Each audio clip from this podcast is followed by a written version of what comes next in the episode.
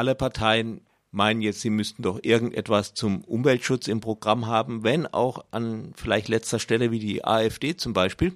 Aber auch sie hat ein neues, vielleicht auch nicht ganz so neues Programm aufgelegt in die, die sogenannte Dresdner Erklärung. Da fragen wir doch den AfD-Experten Andreas Kemper. Hallo, Andreas. Hallo. Sie haben jetzt eine Erklärung zur Umweltpolitik. Was steht denn da drin? Was da immer drin steht bei der AfD. Die hatten ja vorher schon die Augsburger Erklärung. Die Dresdner Erklärung war jetzt einfach nur eine Erklärung zum Fraktionstreffen der ähm, AfD, also von der vom Umweltausschuss der AfD. Und ähm, da steht eben das Übliche drin, ähm, dass es eben keinen menschengemachten Klimawandel gibt. Das ist das Wesentliche.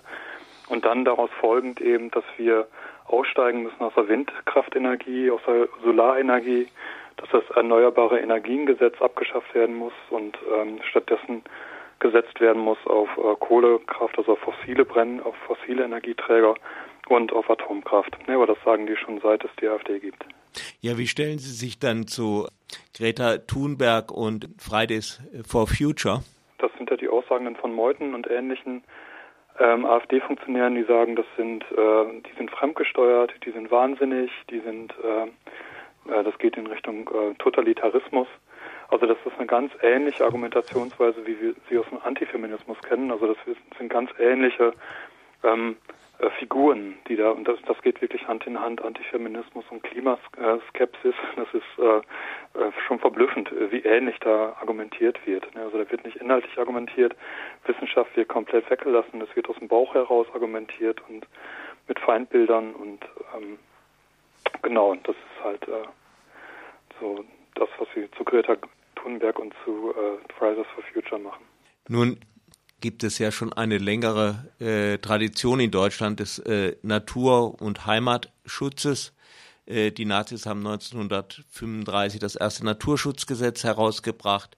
Gibt es Verbindungen zu dieser rechten Tradition des Natur- und Heimatschutzes? Ja, da muss man bei der AfD unterscheiden. Es gibt den neoliberalen Flügel, der dominiert momentan die ähm, ähm, Umweltpolitik der AfD, weil da einfach äh, finanzielle Interessen dahinter stecken. Der erste Finanzier der AfD, ähm, Volkert Edler, das ist ein Räder aus Hamburg, da muss er eine ganze Schiffsflotte umrüsten. Der hat die AfD vorfinanziert, quasi oder finanziert, hat eine Million äh, Kredit gegeben, weil er eben auch gegen Öko ähm, gegen, gegen Ökologie ist, weil er seine Schiffsflotte umrüsten muss. Ja, das ist halt dieser neoliberale Flügel.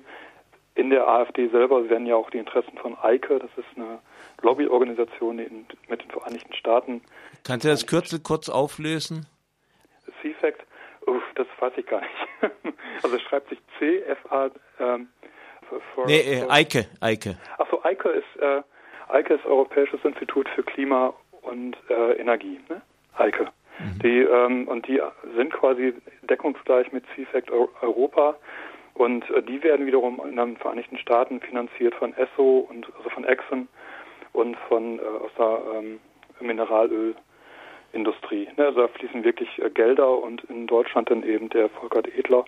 Das ist dieser neoliberale Flügel, die bestimmen die Umweltpolitik, weil auch viel Geld dahinter steckt. Ähm, daneben gibt es natürlich noch den völkischen Flügel, und da ist auch wieder Höcke hervorzuheben, der hat ja unter Landolf Ladig auch Artikel geschrieben zur Postwachstumsökonomie. Der steht, stellt sich also hinter diese Postwachstumsökonomie und sagt, demnächst wird es halt einen, einen äh, Zusammenbruch geben, weil wir kein Erdöl mehr haben. Und wenn wir kein Erdöl mehr haben, dann gibt es eine Revolution und auf diese Revolution müssen wir hinarbeiten, um dann halt äh, eine ähm, ja, Umweltpolitik als Heimatpolitik zu machen und da wird dann Ökologie verstanden als Populationsökologie, ne, wo dann halt ähm, äh, quasi in Anführungszeichen die Rassenfrage ökologisch verhandelt wird. Ja, das deutsche Kaninchen und das afrikanische Kaninchen. Genau, ja, ja. Das, ist dann, das, wird, das geht dann Hand in Hand. Ne? Das sind aber zwei verschiedene Fraktionen. Und momentan wird äh, die Umwelt- und Naturschutzpolitik der AfD, also die man gar nicht so nennen kann, dominiert eben von äh, finanziellen Interessen. Da sind die wirklich Lobbyisten ähm, äh, der, der Erdölindustrie. Aber Sie kommen ja anscheinend in, jedenfalls im Osten Deutschlands damit durch.